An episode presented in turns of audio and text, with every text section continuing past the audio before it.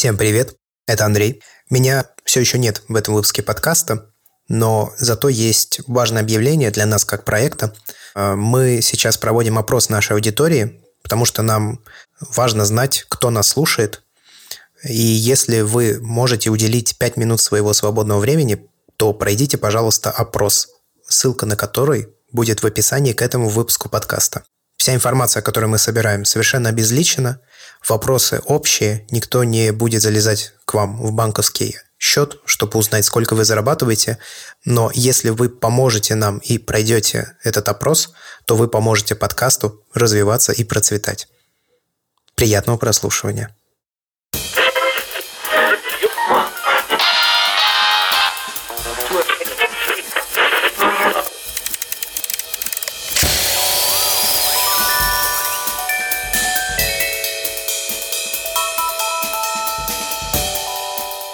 Всем привет! В эфире «Похожий фотограф». Третий сезон в самом разгаре. Сегодня у нас 17 выпуск. Вновь мезодрея, но вновь с гостем. И ведем сегодня подкаст мы втроем. Это я, Георгий Джея, Иван Воченко. Хай. И наш гость Андрей Уваров, а.к. Фото Дрон. Да, это я. Привет всем. Это он. Собственно, поскольку мы будем сегодня общаться с Андреем в основном, тема нашего сегодня выпуска – это школьная фотография. Андрей прославился своим блогом. Я знаю как бы по своему чату и в целом по фототусовочке, что он такой цитируемый парень. Его очень много кто смотрит, много кто слушает. И э, сам я с недавних пор стал смотреть его видосы и для себя в целом довольно много всего интересного и полезного нашел в них. И, собственно, посчитал, что Андрей в нашем подкасте бы о многом интересном мог бы рассказать тем, кто тоже хочет попробовать себя если нафталиновым языком выразиться, на ниве школьной фотографии. Андрей, расскажи пару слов о себе. Кто такой Андрей Уваров? Хороший вопрос. Мне вот нравится, как каждый раз, когда меня куда-то зовут на интервьюхи, подкасты и так далее, не то чтобы это каждый день происходит, но тем не менее. И вот начинается вопрос, типа, а кто ты? Что делаешь? И мне всегда сложно на него ответить, потому что а хрен его знает. А, и пытаюсь усидеть сразу на многих стульях. Это и школьная фотография, соответственно, в качестве фотографа, и в качестве какого-то, не знаю, там, управленца бизнеса, прости господи, и еще и веду YouTube-блог. А в каких пропорциях каждый раз по-разному. Ну, в плане, э, у меня бывает периодически там освобождается больше времени для одного. Ну, условно сейчас, например, э, у меня очень много всяких съемок, и я более-менее стараюсь посвящать внимание в первую очередь альбомом, то есть именно управлению процессами, вот это все. Э, вчера вот у нас был такой трехчасовой созвон с фотографами, мы разбирали их косяки на съемках, чтобы они научились лучше снимать. И, соответственно, у меня сейчас больше всего времени ну, я посвящаю именно вот этому. Но, грубо говоря, как только его чуть-чуть побольше станет, сразу же пойду видосики снимать, как-то вот в таком духе. То есть сам фоткаю я уже не то чтобы сильно часто, на то есть ряд причин, ну, как минимум то, что времени не так много, и ты просто расставляешь приоритеты в нужные стороны.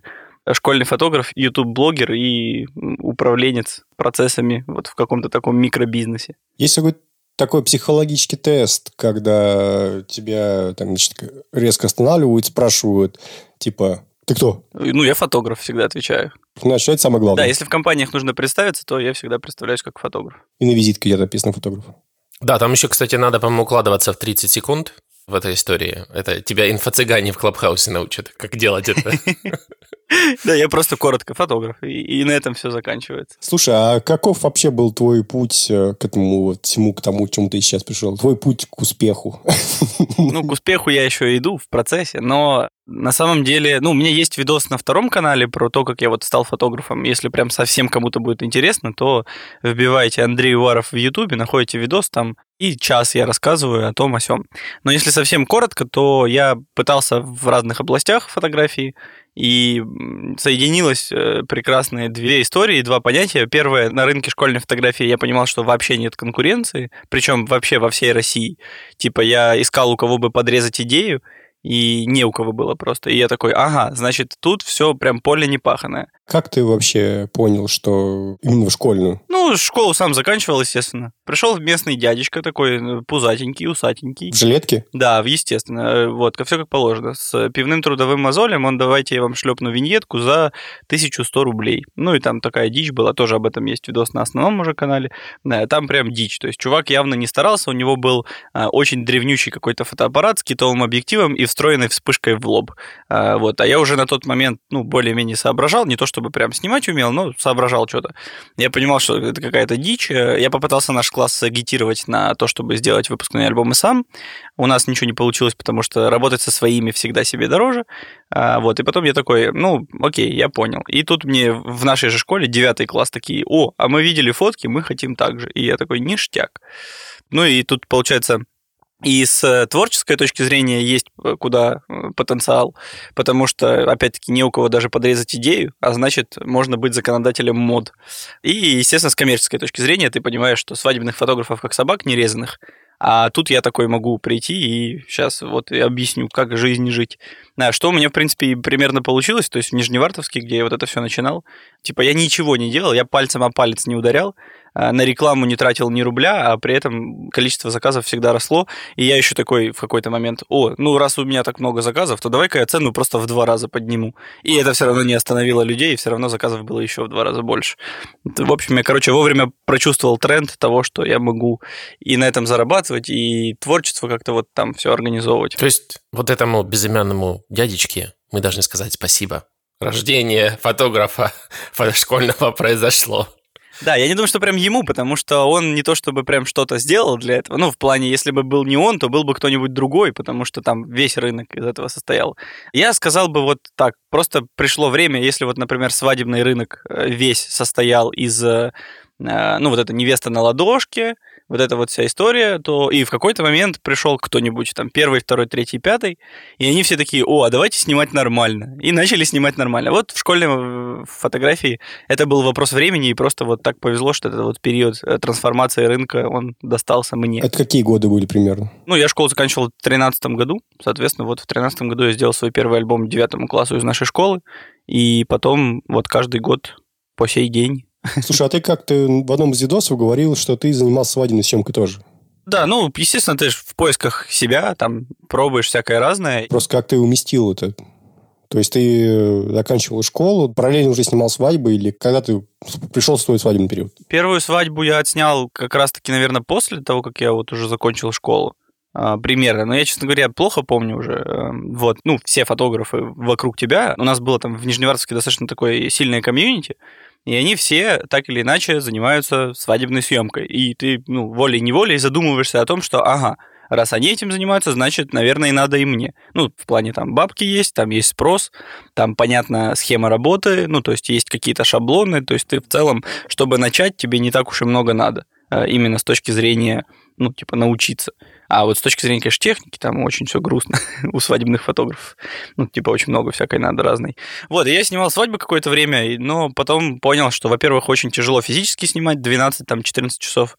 Во-вторых, очень много техники надо, бэкапить ее всю, ну, то есть две камеры с двумя флешками, объективов куча разных, чтобы они перекрывали фокусные, чтобы если ты уронишь э, один объектив, ты смог доснять свадьбу. Куча флешек, э, мощный комп, и в какой-то момент я понял, что это все очень странно на фоне того, что происходит в школьной фотографии, где тебе, ну, не столько много техники надо, а по деньгам это примерно одно и то же. Вопрос такой, а что вообще нужно, чтобы стать школьным фотографом? Вот ты технику упомянул. Может быть, ты что-то еще посоветуешь тем, кто, допустим, не в Нижневартовске там, начинает... Не было же такого, что типа пришел ты такой с ноги э, в первую попавшуюся школу и говорит, давайте я вам сейчас тут покажу, как надо снимать. Как вообще человеку, который, ну, допустим, я, да, я никогда школьные альбомы не снимал. Я там кучу лет снимаю репортажку, там пейзажки, всякая фигня. Вот я захотел, что мне надо? Ну, в любом случае тебе нужно портфолио какое-нибудь. То есть берешь друзей, которые похожи по возрасту на школьников. Ну, либо там, не знаю, находишь какую-нибудь девочку, которая модель TFP. Это очень странное объявление будет. Ищу школьницу для фотосессии. Не, ну, заходишь в какую-нибудь группу TFP модели, находишь там девочку, которая примерно похожа лет на там, 17-18. Неважно, сколько ей лет, может, ей 41. Главное, чтобы она внешне была похожа на возраст школьницы. И, соответственно, пишешь ей, спрашиваешь, есть ли у нее друзья. Ну, на крайняк, если прям совсем ты там как-то очень сложно тебе коммуницировать с людьми, то ты можешь им всем по косарику заплатить, ну да, что поделать, инвестиции, все такое. Вот, и снять себе какое-то портфолио. Что касаемо техники, тут, ну, естественно, все сильно проще, чем у свадебщиков, потому что тебе нужно ну, типа, одна камера, она должна быть хорошая, это понятно, в первую очередь удобная тебе, но она всего одна, может быть. И даже не обязательно с двумя флешками, потому что в случае чего всегда можно что-то там переснять. А, ну, это, конечно, гемор тот еще и сильно дешевле снимать сразу в две флешки. Но, тем не менее, типа, свадьбу ты никогда в жизни не переснимешь, а вот это вот очень даже можно. Потом э, какой-нибудь объектив, вот с объективом сложнее всего, как мне кажется, потому что нужно, чтобы он был резким по краям, по всему полю кадра, и это прям нужен хороший, дорогой, и, как мне кажется, идеальным вариантом зум был бы. Ну, то есть это 2470. Ты сейчас на что снимаешь? А, я сейчас снимаю на Sony 7 III и Tamron 2875. Мне кажется, это идеальная связка, она стоит, ну, там, типа, сколько, 200 тысяч рублей. Ну, за эти же бабки ничего похожего ни у какого другого производителя, к сожалению, найти нельзя, просто потому что там рон. Ну, камеры там есть и у Canon, и у Nikon хорошие, но объективы у них стоят просто как крыло от Боинга. А в случае с Тамроном он стоит, сколько там, полтишок и красота. Вот, ну и там вспышек набор. Ну, сейчас еще на этот рынок вошла Sigma, сильно рассказывает, что они... Sigma тоже тема. Согласен. Вот вспышки, ты так как ты их, знаешь, в последнюю очередь сбоку прибираешь. А я думал наоборот, что искусство школьной фотографии – это искусство расставить цвет так, чтобы всех нормально светило. Это правда, просто тут же не количеством или качеством вспышек определяется. Ну, то есть, дай мне там, не знаю, три самых дешевых Янгну, я сниму примерно то же самое, что и с своим там Годексом. Ну, я пользуюсь системой Godex, у меня, ну, дофигища всякого разного барахла, и мне кажется, это просто самое, типа, удобное и дешевое средство достижения моих целей. Но если дай мне какой-нибудь другой инструмент, результат не сильно поменяется, просто процесс съемки будет менее удобным, либо более удобным. И вспышек, ну, нужно штуки две хотя бы, а в идеале три. Ну, вот я три на школьной съемке таскаю. А как ты их ставишь? Тут всегда, естественно, по-разному. Иногда бывает обходишься одной, иногда все три ставишь. А, ну, если, допустим, самый лайт вариант, то, естественно, мы берем одну основную вспышку, в моем случае это Godox AD200, мы ее пихаем в октобокс 120 сантиметров, и она просто светит на человека. И в случае, если нам каким-то макаром повезло, и у нас там фон, э, допустим, есть какое-нибудь окно сзади, ну, то есть свет э, из окна подсвечивает фон, он не проваленный, темный, все хорошо, замечательно, на этом остановимся. Если мы предположим, что мы снимаем в каком-нибудь там, не знаю, в библиотеке, которая находится в подвале, и окон там нет, и вообще все плохо, а еще и классно, если, допустим, свет вот этот вот флуоресцентный, зеленый, выключить его, допустим, нельзя. Ну, потому что библиотекарю очень надо прямо сейчас переписать какой-то там буклет из одного в другой. Тебе надо перебивать этот весь свет, и ты ставишь вот опять-таки AD200 с октобоксом основной источник света. Одна вспышка, допустим, идет как фон, то есть она может быть там куда-нибудь в стену, либо в потолок направлена, чтобы она подсвечивала фон. Часто я на нее леплю какой-нибудь желтый фильтр, чтобы это все по балансу белого отбивалось, прикольно получается. Вот. И третья вспышка – это контровик про контровик, ну вот у меня там Godox T350 вспышка, она такая малюсенькая, прям от двух пальчиковых батареек работает, и ну она всегда нужна на минимальной мощности, соответственно, она с этой задачей справляется более чем. А ты вообще сразу пришел к этому сетапу, или у тебя были какие-то по дороге ошибки? То есть первая твоя съемка, допустим, ты пришел, а там, например, куча народу, у тебя все не влезают. Ты думаешь, ага, значит, в следующий раз надо объектив. Или ты сразу примерно представлял, что вот, значит, э, тут надо вот этим вот снимать, вот так вот надо поставить свет. То есть не было пути через середник к звездам или, наоборот, кучу шишек набил? Да, естественно, был. Я в первую очередь отталкивался всегда от э, того, что, в принципе, на рынке альбомов есть, и я думал, что единственный правильный способ это лепить вот виньетки, даже внутри выпускного альбома. Ну, типа, ты берешь э, крупный план каждого человека, лепишь на один там или на два, на три, неважно, разворота, подписываешь его, и там вот, грубо говоря, все мелкие такие вот мордочки есть. Но сейчас я пришел к тому, что мы делаем каждому портрет, причем неважно, у кого-то может быть крупный план, у кого-то в рост вообще с ногами, э, и вот этот каждый портрет размещается на целую страницу. И там еще и даем возможность снизу цитаты какие-то написать. И, соответственно, та же самая история была как со структурой альбома, то есть ты начинаешь с какого-то трэша, а потом приходишь к тому, что, собственно, у меня сейчас и есть. Как-то это все там минимализм, все красивенько, стильненько и так далее.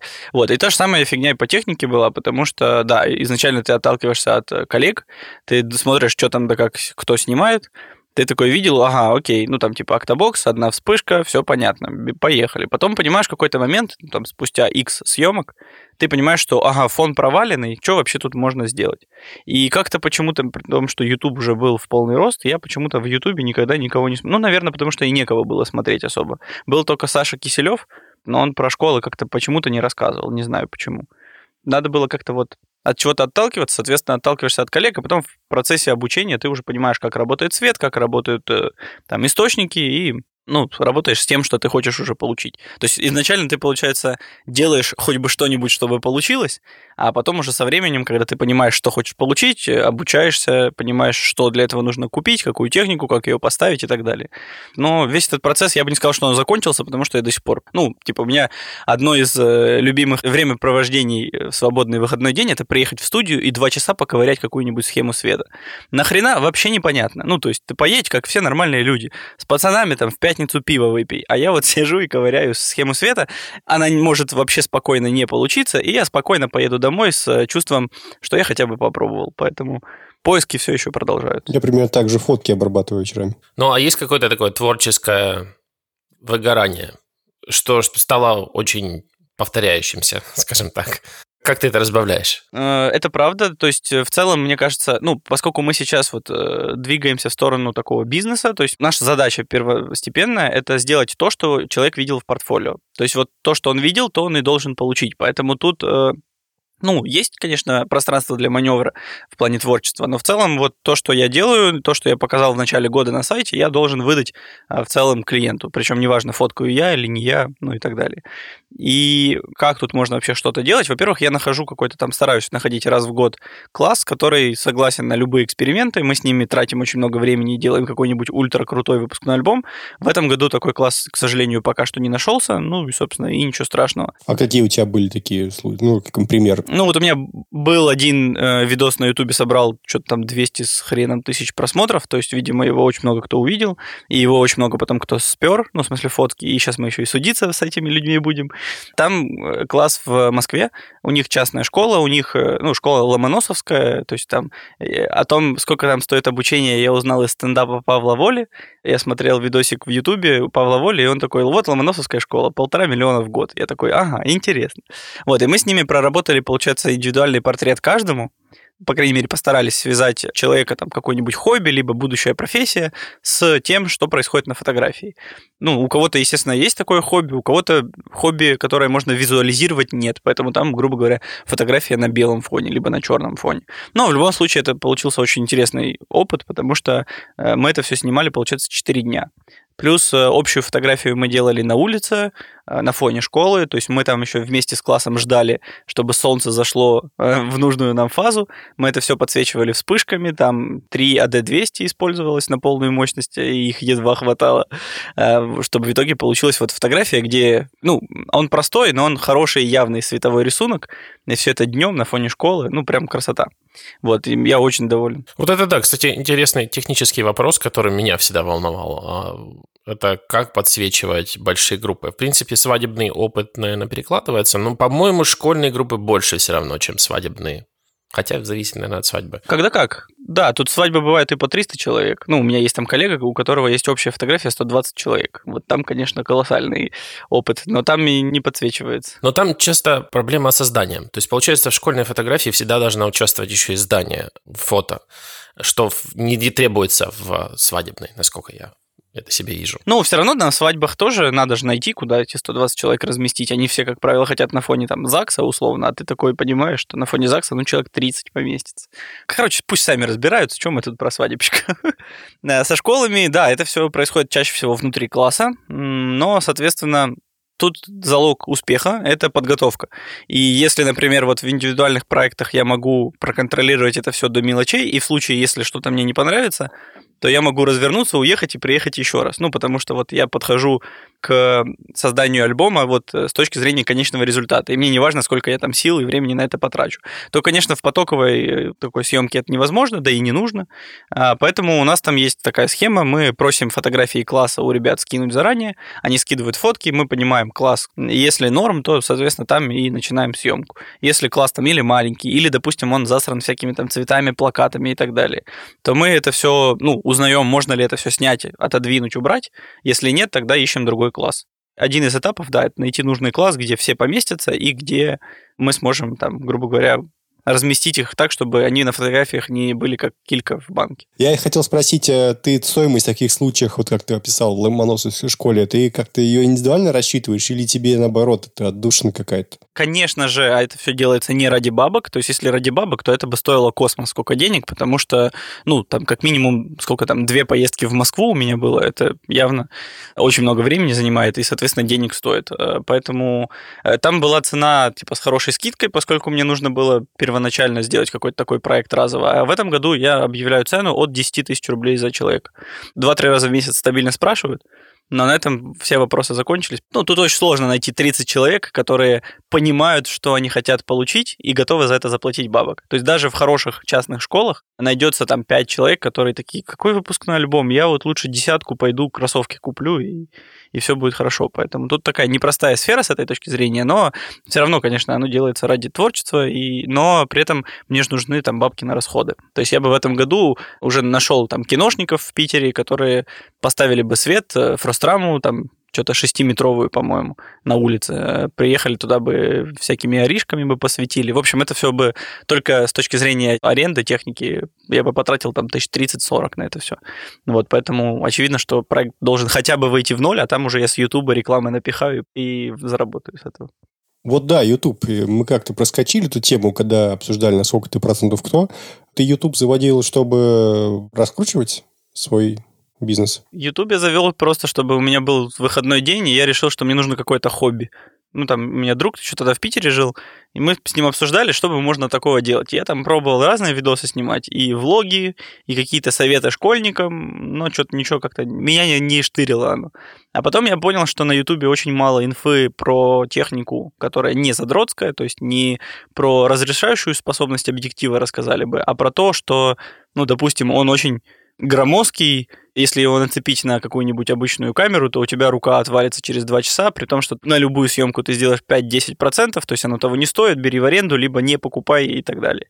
И я решил почему-то, что такой контент нужен, и записывал видосы на всякие там камеры, которые попадались под руку. Вот. А потом в какой-то момент я начал писать про школьные съемки, я бы назвал это, наверное, лекции, про то, как снимать школьный портрет, про то, как снимать общие фотографии в школе. И, как оказалось, э, очень много желающих посмотреть на это все там какие-то прям хорошие просмотры она собирала, и начал канал расти. То есть никаких планов у меня относительно него не было. Я хотел хобби и хотел научиться говорить на камеру. И вот вроде как получается. А сколько вообще примерно процентов заказов, ну ты, не знаю, отслеживал, не отслеживал, тебе приносит YouTube? Их невозможно отследить, потому что, ну там, грубо говоря, внутри одного класса кто-то один мог видеть меня на YouTube, второй видел рекламу в ТикТоке, третий в Инстаграме. И ты такой, вот как считать этого клиента? Поэтому мы, конечно, стараемся отслеживать, и их в этом году очень много. Насколько сказать я не могу, но даже примерно, потому что это, ну, прям невозможно физически вычислить. Но в этом году очень сильно. То есть, конечно, прикол. Я даже не подозревал, что столько школьников или столько родителей сидят на Ютубе, случайно видят мои видосы, и потом такие звонят нам и говорят, мы вот хотим вам а, денег заплатить. Прикольно. Ну и, естественно, мне кажется, очень такая интересная история с Ютубом, что, ну, она очень много времени отъедает, а, и плюс у тебя же есть еще и альбомы, вот, и, допустим, тебе звонят с каких-нибудь других съемок, там, с рекламных, ну, любые, короче, другие съемки. И ты, поскольку времени нифига нет, ты задираешь цену, потому что, ну, а иначе какой смысл?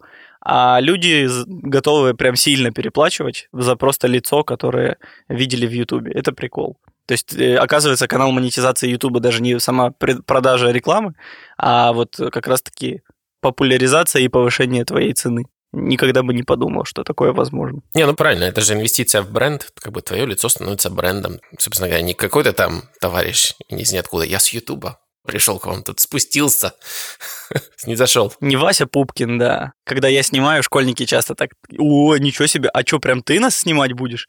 Типа, мы не думали, что ты прям аж вот снизошел до простого класса, типа, ну, периодически снимаю, я, да.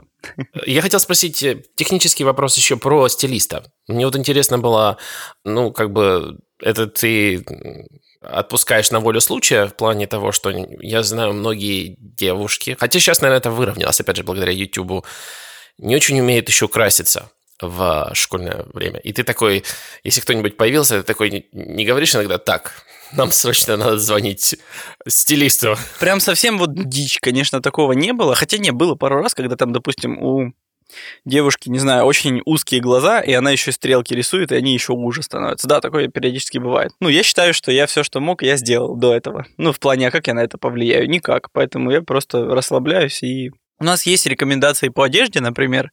На общей фотографии все очень круто выглядит, когда класс одет в едином стиле. То есть не кто-нибудь там в вечернем платье, а кто-нибудь в спортивном костюме, а прям все такой официально деловой стиль. Допустим, это будет 2-3 цвета одежды. Например, там белый, черный и какой-нибудь синий. Ну, самые простые варианты, но тем не менее. Или там черный, красный и тоже синий, допустим. И вот. И если весь класс одевается именно вот в этих оттенках, в официально деловом стиле, то это выглядит супер классно. И какая бы там девочка с макияжем, она вообще не сможет испортить эту фотографию. Во-первых, потому что там общая фотография и лицо уже не так крупно видно. Во-вторых, потому что в целом зритель сразу же видит вот общую картину, а не всматривается в детали, в макияж каждого. Вот. Но да, индивидуальные портреты бывают, но что поделать. Я, к сожалению, не могу проконтролировать каждый этап. То есть даже если я попытаюсь, скорее всего, у меня все равно ничего не получится, потому что есть очень много людей, которым на альбом вообще по барабану. Зачем они его покупают, я без понятия. Но хотят, окей. Но они приходят такие, типа, сейчас я вот быстренько отснимусь тут 5 минут и пойду домой ютубчик смотреть. То есть ты не вступаешь в социальную конфронтацию по поводу того, как человек выглядит, или думаешь, ладно, ну просто будем работать с чем есть, я понял. Человек сам решил, что он хочет быть таким, плюс мне кажется, что на самом деле это все равно круто, потому что лет через 20 она посмотрит на это и такая, вот так было модно, да? Прикольно. И ровно та же история по шмоткам. Ну, типа, прикольно же посмотреть, что было модным 20-30 лет назад. Я когда смотрю фотографии своей мамы из универа или там из школы, то я смотрю и такой, блин, прикольно, это все выглядит, ну, винтажно, красиво и так далее. Хотя тогда понятно, что они там все на все свои там фотосессии, они надевали все самое жирное и шикарное, роскошное, что только было. И вот таким образом можно посмотреть, как оно было раньше. И мне кажется, собственно, мой выпускной альбом будет выполнять эту же функцию, поэтому я к этому спокойно отношусь. Как раз об этом я и хотел спросить. У нас в гостях э, пару выпусков назад был Николай Дмитриев, э, совладелец галереи Пинлаб. И мы как что-то разговорились, мы вообще обсуждали печать. Это было, кстати говоря, референдум как раз э, к той статье, которую я писал, собственно, и при твоем участии тоже.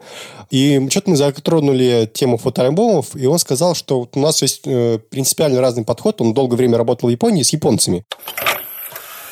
Это был вордовский файл, в котором был совершенно неказисто расставлены фотографии, какие-то отсканированные бумажки, записочки, э, листочки контрольных работ. Какая-то такая вот история странная.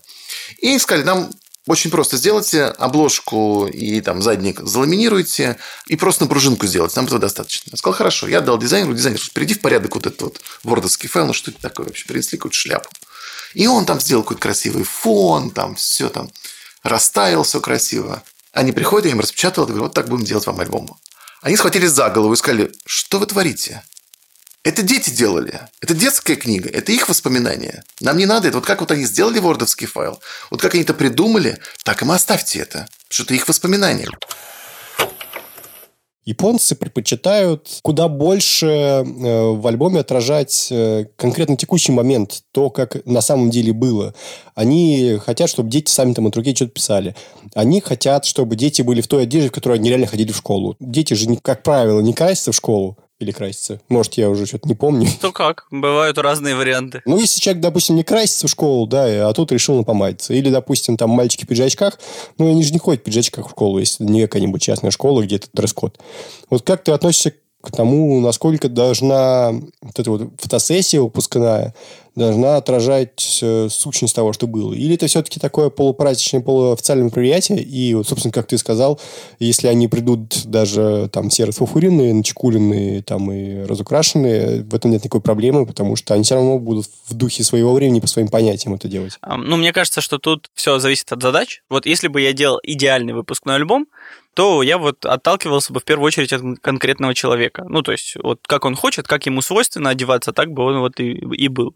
И вот эта японская тема, да, это мне прям близко, потому что, ну, мне кажется, что это прям самое то, запечатлеть именно то, каким был человек. Вот был он раздолбаем, который ходил в спортивках в школу. Вот пусть он такими будет на фотографиях. Но вместе с этим мы вспоминаем, что выпускной альбом чаще всего оплачивают родители, а родители это самая большая проблема в выпускном альбоме. Они стопорят абсолютно все любые инициативы, и вот у них есть какое-то понимание того, как должно быть, и они навязывают его тебе, навязывают его своим там детям, ну, там, доходит до конфликтов. У нас, ну, не то чтобы прям часто, но вот сейчас прям есть несколько случаев, когда э, родители считают, что э, фотограф не справился со своей задачей, не профессионально провел съемку, потому что э, там парень стоит в костюме, то есть пиджак, там рубашка, все дела, и в кроссовках. У нас все мои попытки объяснить родительнице, что, во-первых, есть фотки, где он по пояс, а во-вторых, ну, он ходил вот так вот в школу в кроссовках. Ну, типа, почему не, не оставить это в альбоме? Вы что, не понимаете? Я говорю, нет, я не понимаю.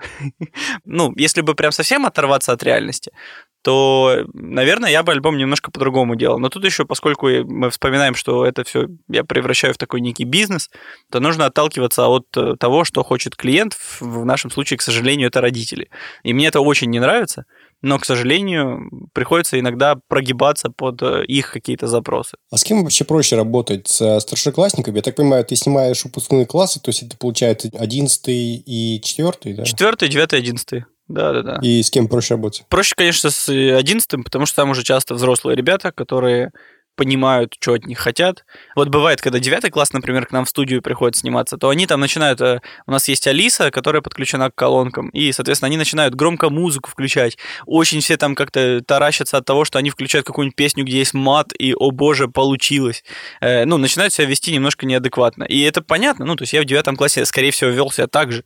Поэтому мы с пониманием к этому относимся, но, тем не менее, все равно на атмосферу, на то, как ты вот быстро устаешь от всего этого, оно все влияет. А вместе с этим 11 классы ну, зачастую так себя не ведут. Зачастую все прекрасно. Э, то есть там люди, которые выбирают в себе фотки сами, чаще всего. Там люди, которые выбирают себе одежду сами, то есть не им родители что-нибудь навязывают, а они вот типа, мам, я пойду вот в этом, и все. Вот, и вместе же с этим абсолютно противоположная ситуация, это четвертый класс, когда там все делают родители, и что хочет родитель на съемке, который не присутствует на съемке. Вот попробуй угадай. Поэтому четвертые классы мы нигде никакую рекламу не крутим, и в целом не то чтобы сильно рвемся их снимать. Ну, придут к нам, мы не откажем, но специально искать точно не хочу. А вот одиннадцатые классы очень даже люблю и обожаю. Если бы можно было сформулировать вообще, в чем главный секрет удачной школьной портретной такой фотосессии? Подготовка. В чем он заключается? Подготовка, и причем в первую очередь э, не с моей стороны, а со стороны школьников.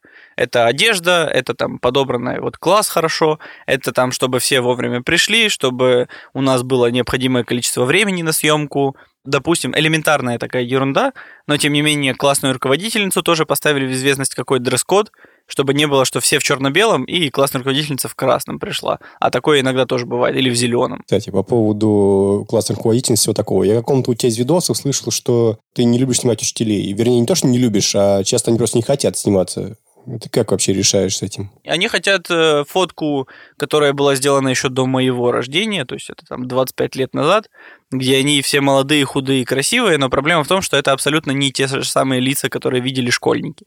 То есть это неузнаваемые фотографии, ну, не говоря уже о том, что эти фотки были сделаны на 2 мегапикселя, на хромакее и с отвратительным светом, где с двух сторон стоят вспышки, и вот эти все морщины мимические, они только больше еще подчеркнуты. Вот. И как с этим бороться? Ну, мы просто вешаем эту всю задачу на плечи клиента. Типа, хотите, чтобы у вас учителя были красивые, заставляйте. Что хотите, то и делайте. А, если вы ничего сделать не можете, то я уж тем более не могу. Ну, вот с обыденной точки зрения я не переживаю по этому поводу. Я просто говорю клиенту, ну, вот э, маме конкретной, которая подписывает со мной договор, что вот либо вы заставите, и мы их отснимем, и все будет хорошо, либо вообще у вас э, не будет, э, ну, там, Типа будет какой-нибудь трэш, где вот одна фотка синяя, вторая зеленая, третья фиолетовая. Вот, и плюс, когда мы, например, сейчас снимаем в студии, то чаще всего у нас там вообще только классные руководители, все, из учителей, больше никого нет. И мне кажется, это оптимальная история, потому что нахрен они вообще нужны. Если есть какой-нибудь препод, который очень классный, и у всего класса с ним очень хорошие отношения, то возьмите его просто с собой на съемку, и на общие фотографии где-нибудь мы поставим там его, и отдельно сфотографируем его тоже там большой хороший портрет. А вот э, лепить винегрет из учителей, которые тебя раздражали, и особо ты их там через полгода уже даже не вспомнишь, я не знаю зачем. Ну, традиция есть традиция, поэтому мы особо не сопротивляемся, но в целом, мне кажется, бесполезная история. Что ты говоришь? Мы, мы, мы. А сколько у вас сейчас человек в команде? Ну, у нас есть два фотографа в Питере, я третий, плюс есть фотограф в Москве, плюс э, наш администратор тоже в Питере находится, и еще есть ретушер в вообще Беларуси. Вот, короче, столько. А ретушируете сильно? Там же ж бывает либо прям совсем все очень плохо, либо совсем все очень хорошо. И когда все очень плохо, то, естественно, все вот эти временные недостатки, то есть прыщи какие-то там, вот, вот все такое, мы замазываем, потому что, ну, я бы тоже не хотел себя видеть прыщавого. Чаще всего в 11 классе, например, там все вообще идеально. Там один прыщ какой-нибудь убрал, и все, и больше можно ничего не трогать. И это такая больше проблема девятого класса, именно прыщавость. Вот. Но не сказать, что мы сильно глубокую ретушь делаем, но мы, я бы сказал так, убираем все временные недостатки. То есть все, что вот через полгода-год может пройти, вот это мы все убираем. Дети не возражают, да? Никто не кричал, что я хочу быть прыщавым. Покажите меня таким, каким я был. Верните прыщи! Верните! Зачем вы это сделали? Это же я! Ну, типа там всякие родинки, например, мы ничего не убираем, потому что как оно было, так оно и есть. А по поводу вот э, то, как этот бизнес масштабируется. Мне интересно, когда снимают другие люди, не ты, а проходит ли это все еще твой цензор, такой твой ревью, в котором ты говоришь, это, да, approved, и погнало. Или они сами могут? Не, мы, я вникаю во все процессы, я отсматриваю, ну, если не все, то почти все съемки, а, регулярно пишу замечания. У нас вот даже э, фотограф есть в Питере Максим наш, и он каждый раз, когда, ну, рассказывал, каждый раз, когда я вижу от тебя, говорит, голосовое сообщение, я понимаю, что сейчас будешь орать, потому что что-нибудь или не так вспышку поставил, или еще что-нибудь. Не то чтобы я там прямо ору, но так немножечко наезжаю.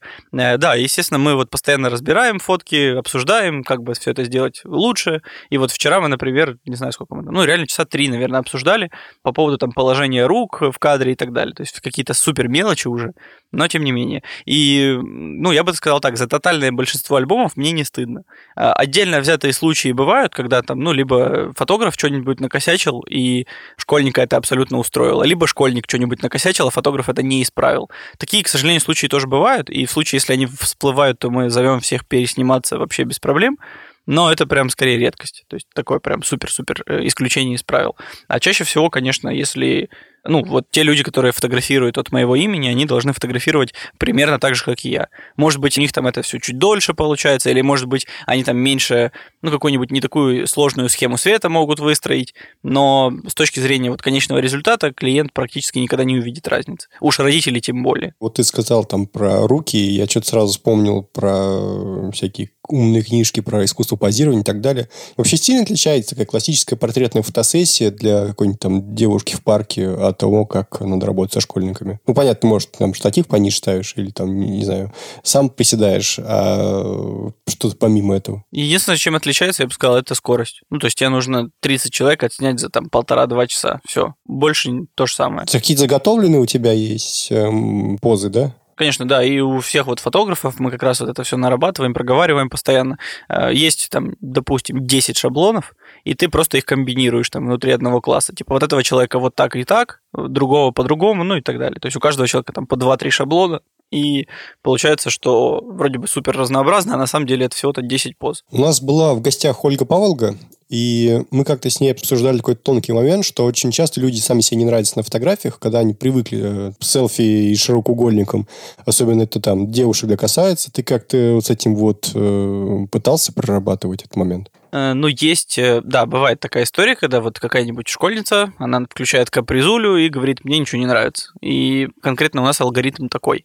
Мы просим ее показать хоть одну фотку, на которой она себе нравится. Она показывает. Свою. Да-да-да, свою, естественно. Э, мы смотрим, что там за свет, и чаще всего там какой-нибудь супер плоский свет от окна, ну, где такой бестеневой рисунок, или, допустим, наоборот, какая-нибудь э, фотка, ну, ты прям четко понимаешь, что ей не нравятся на фотке щеки, и эти щеки уходят в тень. И ты такой, окей, я понял, и ты копируешь ту же самую схему света, то же самое фокусное расстояние, и примерно ну, там, такую же фотку делаешь ей. Поэтому с этим тоже можно работать. Да, это как бы оно не раздражало, а, но что поделать. Э, мы стараемся делать просто каждому человеку, если вот он такой прям совсем упертый, то мы стараемся сделать и так, как я хочу, и так, как он хочет. И, ну, потом у него будет как минимум выбор между тем, чтобы выбрать вот то, что ему нравится у себя на телефоне, и тем, что я считаю хорошей фотографией. А там дальше пусть он что хочет, то и делает, в принципе его право. Слушай, ну вообще, на самом деле, интересный вопрос в том, как школьники относятся к фотографии, потому что, ну, ты помоложе немножко нас, а, ну, поколение фактически тоже. И когда ты был школьником, у вас не было повсеместного развития мобильной фотографии, у вас не было повсеместного развития селфи и всего остального, а школьники фотографии воспринимают, во-первых, как само собой разумеющееся, во-вторых, они сами их постоянно делают каждый день тысячи. И у них, собственно, есть критерии, которые надо как-то учитывать. И действительно интересно, насколько школьные альбомы из-за этого, в принципе, поменялись со временем. То есть, если, допустим, раньше там не надо было объяснять, не знаю, в 50-е, 60-е, 70-е, да даже в нулевые годы, когда я там, допустим, фотографировался сам вот, на школьный альбом, то есть, мне не надо было объяснять, что, типа, тебе морду повернули так, значит, э, плечи развернули так, значит, дядечка в жилетке сказал, что так надо, и ты говоришь, угу, и сидишь, э, не дышишь. Ты как-то не думал над тем, как, в принципе, поменялось не с точки зрения, знаешь, чисто вкуса, понятно, что там э, вкусы меняются, и э, технические приемы меняются, а именно в плане восприятия. Там, не знаю, стал чаще на ширик снимать, стал чаще использовать какой-то свет, допустим, естественный, неестественный, потому что там вспышка в лоб это сейчас э, не то, с чем эти дети росли. Это да. Ну, как мне кажется, это в принципе тенденция по всей фотографии, неважно, школьная она или нет. А, если раньше, вот, допустим, ты приходишь в фотосалон, у тебя есть красивое платье, ты фотографируешься, ровно одну фоточку делаешь, и ее отправляешь какому-нибудь своему жениху, который служит э, на флоте и вообще еще лет пять там будет служить. И у тебя вот этот поход в эту, на эту съемку это событие прям то сейчас, естественно, это не так. И ты можешь спокойно в этом же платье пойти в примерочную, сфотографироваться на телефон, отправить своему парню, который у тебя в машине ждет, пока ты там примеряешь это платье, и, ну, все, события больше нет.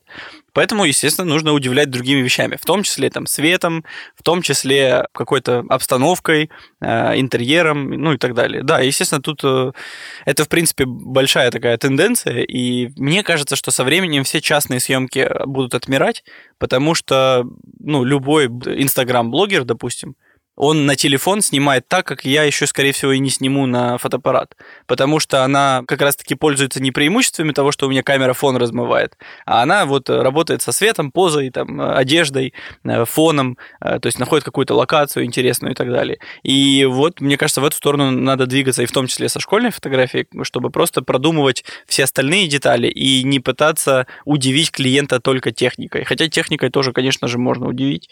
Э, ну, то есть не все понимают, как там свет хорошо ложится, и ты ставишь хорошо свет, чтобы он подчеркивал все э, достоинства человека, и он такой, вау, вот это прям шикарно.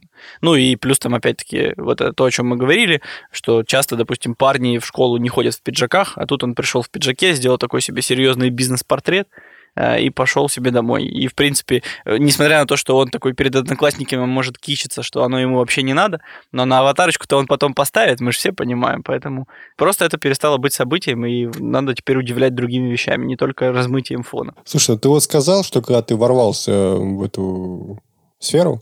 Рынок был фактически пустой, потому что не было на нем ну, современных продвинутых фотографов с современным взглядом, потому что ну, все как-то лезут в свадьбы, там, иногда в репортажку, в портретные фотосессии, как бы все развитие там. Я вообще, на самом деле, встречал мнение от разных людей, которые, в принципе, фотографии разбираются, что у нас довольно сильная свадебная фотография, на самом деле, в стране. Это правда. Да, вопреки стереотипам, что у нас там невеста на ладошке, это все невеста на ладошке осталось там в году 97-м, на самом деле, потому что сейчас так не снимают. Я видел, что снимают в Европе и в Исландии, например, куда меня самого позвали в свое время свадьбу снимать.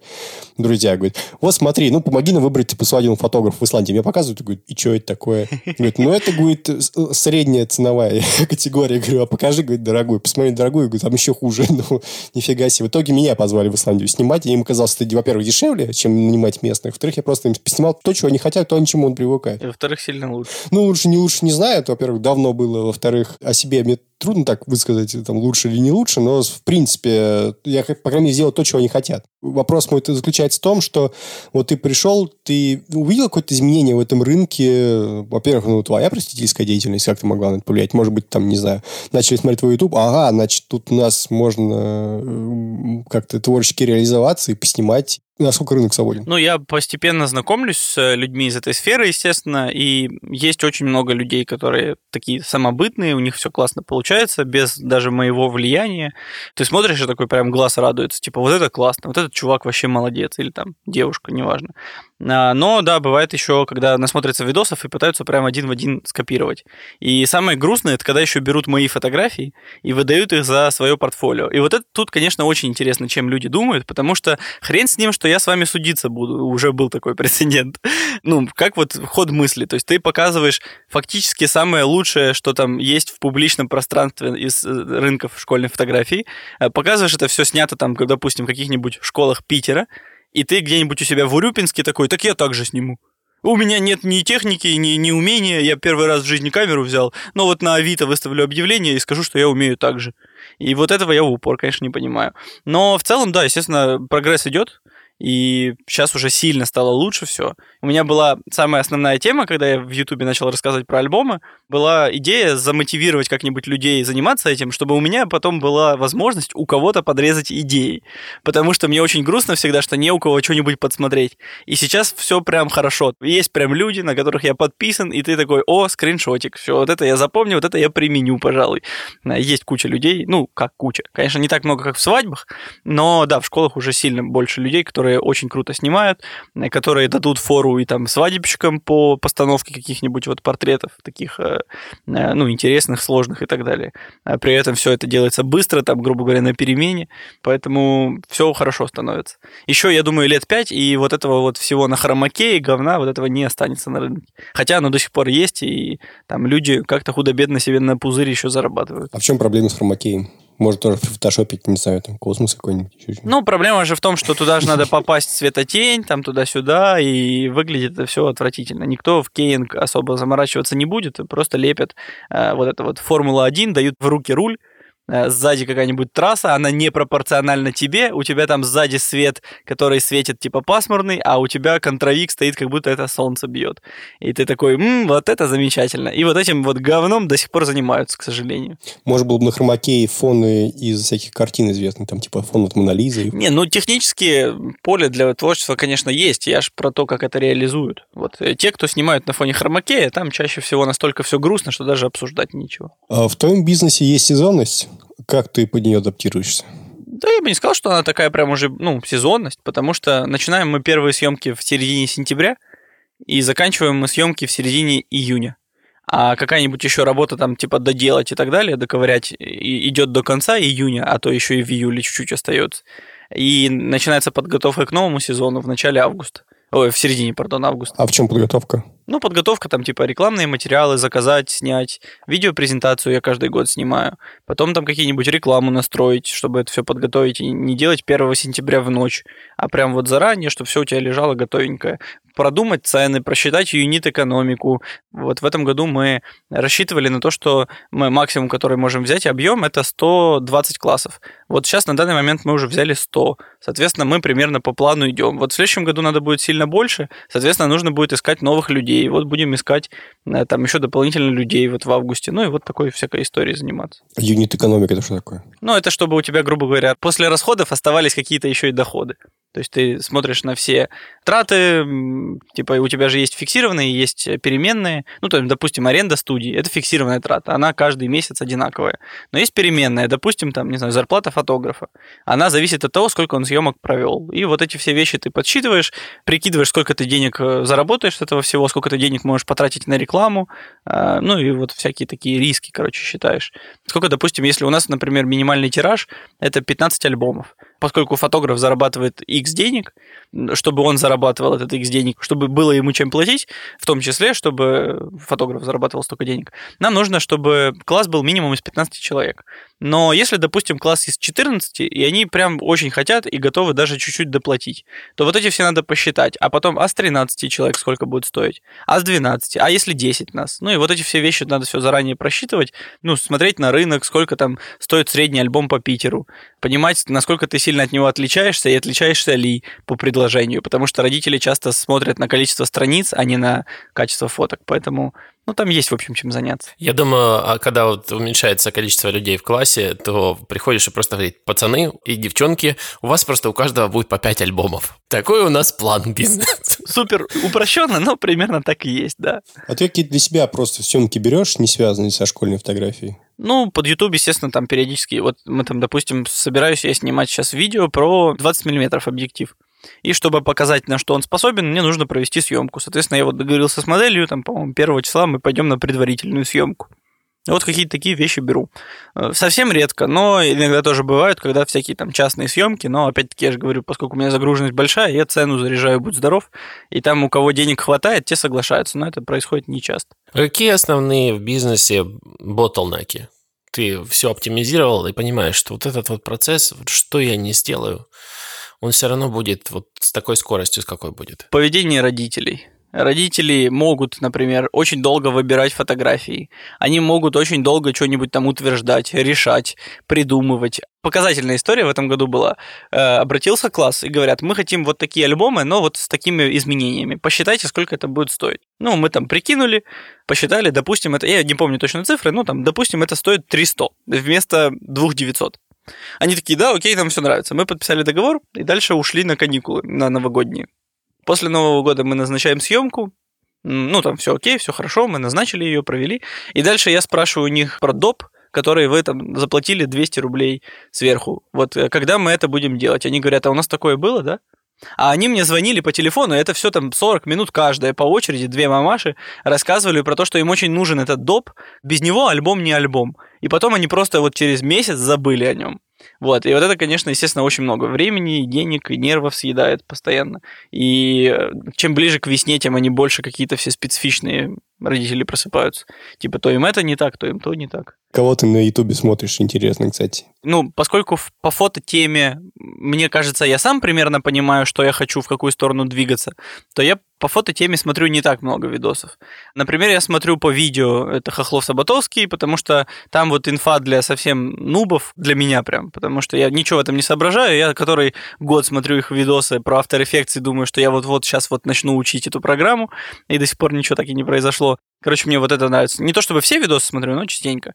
Потом смотрю периодически, опять-таки, по обработке, потому что у меня это такая слабая сторона, как мне кажется, Максим Густарев. А, вот. И периодически, допустим, смотрю пацанов из канала КАДДР. Вот, они там про технику рассказывают, но как раз такая короткая информация, где мне вот что надо то я и узнаю. А дальше все в зависимости от контента. Если контент какой-нибудь интересный выходит, то я, в принципе, любым каналом не брезгую. И Топтыгина могу глянуть, и Фримакс. А западных блогеров не смотришь? Западных э, периодически бывает. Если есть какой-то конкретный, опять-таки, видос интересный, то я могу. Но мне нужно для того, чтобы понимать английский язык, мне нужно немного напрягаться. То есть я не в, в расслабленной форме это смотрю, а я прям вот слежу за словами, думаю о том, в каком времени он это все рассказал. То есть с английским у меня все не так идеально, как хотелось бы. Поэтому я смотрю, ну, какие-то супер выборочные видосы, видосы, э, не все подряд. У тебя есть творческий путь, и есть ли какие-то вещи, которые ты вот как-то делал, очень долго делал, а потом понял, что это заблуждение, и мы так больше не делаем. Есть что-нибудь такое, какой-нибудь такой, не знаю, что можно рассказать? Ну вот э, опираться на опыт других. Вот мне кажется, я очень долго, очень много времени потерял на том, что я опирался на то, как делают альбомы другие коллеги, и думал, что просто надо вот эту схему довести до ума. А оказалось, что просто ее надо полностью выкинуть, взять новую. Опять-таки, посмотрел бы я, допустим, всяких американцев э, сильно раньше, было бы все сильно лучше. Потому что в Америке альбомы, они чаще всего э, делают их сами, делают их посредством того, что либо кто-нибудь находится фотограф среди там одноклассников, делает один альбом на всю параллель, как правило. И мне кажется, это тоже классная история, чтобы можно было э, ну, вспомнить не только одноклассников, но еще и тех, кто там в параллельном классе был. Да, пусть их там 2-3 человека, но все равно это прикольно. Вот, и они это все снимают сами, и потом просто сами из этого делают по странице на человека, и всякие там подписи, надписи, пожелания, и вот это вот все. То есть у них эмоциональность э, альбома не в количестве фотографий, а больше во всякой писанине и в количестве людей, которые там есть. И это очень крутой подход. И вот, мне кажется, я Э, очень сильно все переработал, когда увидел этот подход. А я смотрел на местных и думал, что надо просто доковырять тут. Да, слушай, очень правильно. Потому что я вспомнил сейчас свою школу. У нас был биохимический лицей. Вот я учился в Дворце пионеров, который находится там рядом с МГУ. И у нас по факультетам все было раскидано. И вот, и, соответственно, мы таким изолированным кагалом сидели 4 э, класса одновременно, там, с 8 по 11. И, соответственно, я там со своими одноклассниками некоторыми общался гораздо меньше, я их уже сейчас, естественно, не помню вот, чем с э, классом старше, классом младше. Вот, э, собственно, я сейчас женат на девчонке, которая на два года старше меня училась. Ну, не совсем параллельно. Ну да, я понял. Из той же школы. Вот это, мне кажется, очень ценное, но проблема, что пока что никто за это платить не готов из там, родителей, потому что понятно, что это будет другая цена печати, это другая цена фотографа, ну и так далее. Но я бы очень хотел хотя бы раз в жизни сделать такой альбом на всю параллель в лучших американских традициях. Просто, может, еще пока не нашелся тот класс, который достоин. Слышали родители, если нас слушают потенциальные клиенты Андрея из Питера, или ты в Москве тоже съемки проводишь? Ну, в Москве же у нас тоже фотограф есть, да. Поэтому без проблем. А вдруг захотят, чтобы именно ты? Ну, если вдруг есть какая-то крутая идея, пригнать в Москву могу. Дело не хитрое, тут три с половиной часа. Вот, кстати, интересно, было ли когда-нибудь в твоем творчестве, когда люди приходили уже с готовым концептом, и его надо было только реализовать? И это было что-то сложное или что-то такое, что бросало тебя вызов, знаешь, как художник? В школьных фотографиях такого не было, было в рекламных. В рекламных, да, было там, типа, допустим, приходил ко мне э, где машины продают. Автосалон? Дилер? Вот, дилер, точно. Вот дилер приходил ко мне э, с задачей сделать групповую фотку всех сотрудников сразу же, это человек типа 60, а, и портрет каждого. И поскольку они все заняты, то есть нельзя их взять и там выходной организовать, то это все надо сделать во время вот рабочего дня. Ну, общую фотографию, понятно, до рабочего дня, то есть э, сильно раньше, там, в 6 утра. А потом портреты в течение дня люди будут подходить и там... Ну, если портреты там ничего сложного на белом фоне, то вот 60 человек на фоне машин так расположить, чтобы все было сильно красиво, это, мне кажется, было очень непростая задача, но прикольная. Но, к сожалению, мне сказали, что нельзя эти фотки никуда выставлять. А очень хотелось бы, там прям неплохие. Вот. И там очень много было именно технических задач. Ну, там, типа, надо было, грубо говоря, определенную иерархию соблюсти. То есть руководство в центре, потом там ближайший какой-то менеджмент, он рядом, и совсем прям обычные какие-то там манагеры, они совсем сбоку. И вот это вот все ты выставляешь, плюс еще надо там понимать, что если кто-то толстенький, то его нельзя сильно близко к краю, потому что его ширик размажет. В общем, вот с этим всем играть разбираться приходилось, плюс там со светом возни. Но со школами, чтобы такого прям кто-то сам что-то придумал, пока, к сожалению, не было. Слушай, а не было у тебя идеи на пленку снять какую-нибудь среднеформатную или даже широкоформатную большой класс, чтобы вот как раз не было этой проблемы с шириком и всем остальным? На пленку нет, потому что я боюсь, что все-таки налажать могу. Но ты можешь параллельно попробовать. Я бы попробовал на цифровой средний формат. У меня есть такая мысль, тоже в классе, за счет того, что средний формат, то есть ты можешь снимать на, короче говоря, там, где обычный полный кадр фон никак не размоет. Ну, без искажений, да. Да-да, и искажений не будет, и фон чуть-чуть размоется на среднем формате. Вот, и в принципе, наверное, уже с Ютубом я могу вполне себе постучать какому-нибудь Фуджи, а тем более я с ними знаком, ну, с представительством Фуджи России, и сказать, ребята, отдайте мне камеру, я вот попробую тут побалуюсь, в видосе вас засвечу, вообще все будут счастливы. И я абсолютно уверен, что с ними можно договориться.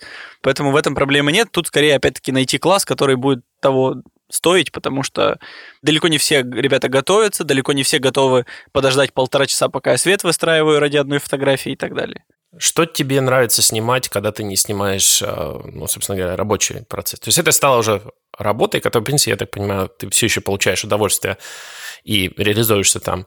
Вот что ты снимаешь кроме этого? И тебе это тоже приносит, ну, или больше, или такое же удовольствие? Ну, мне сейчас вот последнее время, честно говоря, очень сильно приносит удовольствие, во-первых, там всякие видосики, монтаж, вот эти все вещи узнавать про там всякие склейки интересные, транзишены и правила э, монтажа и так далее. То есть вот в эту сторону меня прям достаточно сильно тянет. Но я абсолютно уверен, что я никогда этим заниматься за деньги не собираюсь, потому что я уже не догоню тех людей, кто там начал сильно раньше. Да и нет такой задачи. И параллельно, опять-таки, тоже доставляет удовольствие, когда есть какая-то задача именно внутри бизнеса, и ты ее удается как-то решить. допустим, там вот те же недовольные мамки, надо придумать какую-то систему, при которой нам всегда будет им что ответить, ну и там, и так далее такие вещи сейчас сильно больше удовольствия доставляют. А по фотографии, ну, мне кажется, что больше всего мне нравится именно организовывать съемки. То есть не само кнопконажимательство, а вот обсуждение, продумывание, придумывание.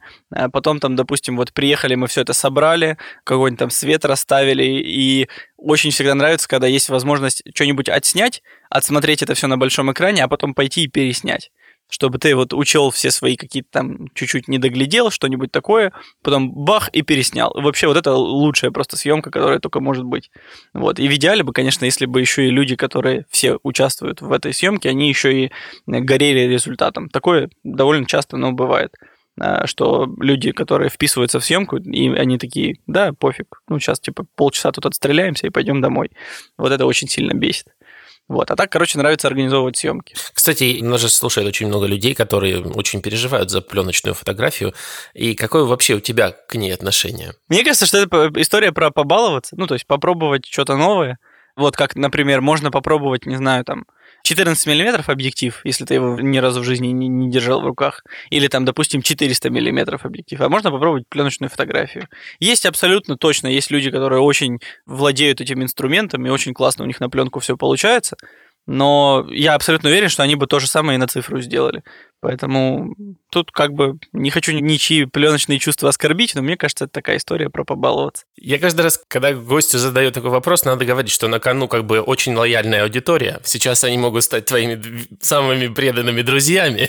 Тогда, ребята, пленка кайф. Вот я без пленки вообще дня не провожу. Вот сегодня у меня одна катушка Fuji, вторая Kodak в карманах, и я в случае чего всегда готов. У меня, кстати, без шуток лежит в студии пленочный Nikon работающий.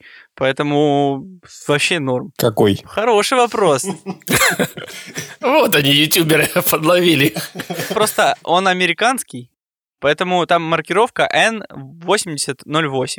Я точно знаю, что у него есть маркировка какая-то европейская, но какая она, я не помню. Ну, в американской маркировке это N8008. Ты не соврал, да. И такой Nikon реально есть. Он очень похож на Nikon F90, который я недавно продал, вместо которого купил Nikon F80. Ну, F90 сильно навороченнее, чем этот. Этот, там, типа, у него одна точка фокуса, и она работает только после дождя во вторник.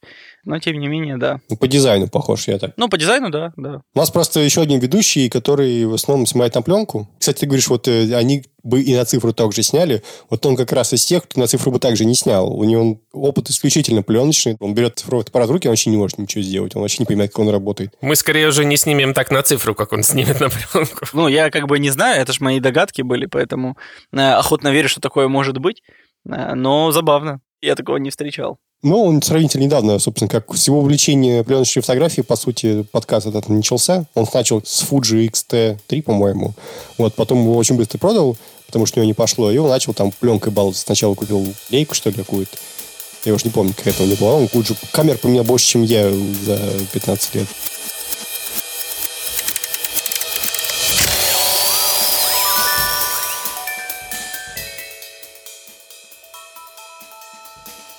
Огромное спасибо Андрею. Спасибо вам, что позвали. Да, мы вообще очень рады звать таких крутых гостей.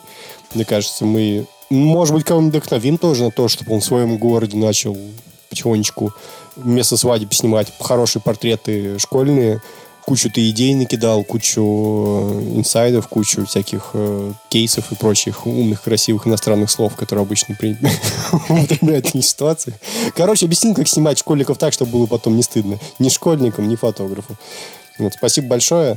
Так, Ваня, давай, значит, надо сосредоточиться. Патреон, э, пацаны, обязательно и девчата, все заходите на Patreon и заносите нам много денег. Тогда, если у нас будет много денег, подкаст будет и на четвертый сезон продлен, и на пятый, и так далее. Потому что у нас будет дополнительная мотивация все это делать. Надо сказать, чтобы оценили, поставили лайки, вот эти все оценочки, комментарии под выпуском, э, который вот вы сейчас слушаете. Соответственно, там в iTunes, в Яндекс Музыки, кто где. Да это хрен с ним с лайками. Вы, ребята, что, каждый взял, вот достал все, что есть в кошельке и отправил на Patreon. Вы что, не знаете, как это делается? А если ничего там нет, то кредит. Конечно, надо взять кредит, микрокредит, да, тоже котируется. Хату закладываете. Да, хату закладываем, почку, все, достаем, продаем, Patreon. Схема простая. Че, в конце концов? Сейчас вас люди с YouTube научат. Я сначала пошутил в начале подкаста, что если мы неправильно представим Patreon, от нас все, наоборот, разбегутся. И вот, судя по всему, мы к этому и пришли в конце этого выпуска. Да. И вот я так и сделал, да? У нас есть еще уникальная фича. Чат для патронов.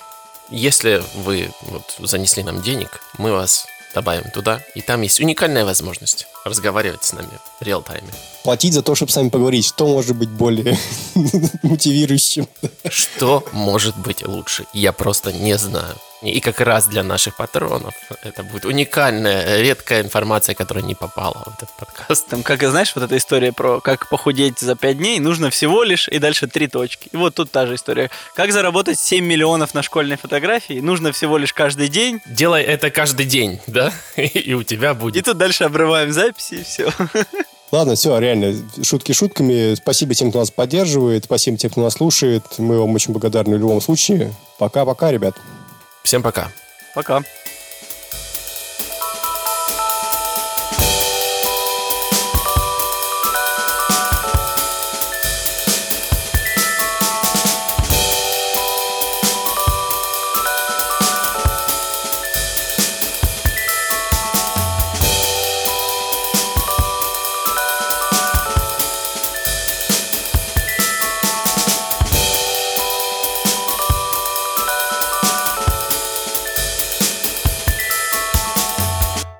Хулиганиться закончили?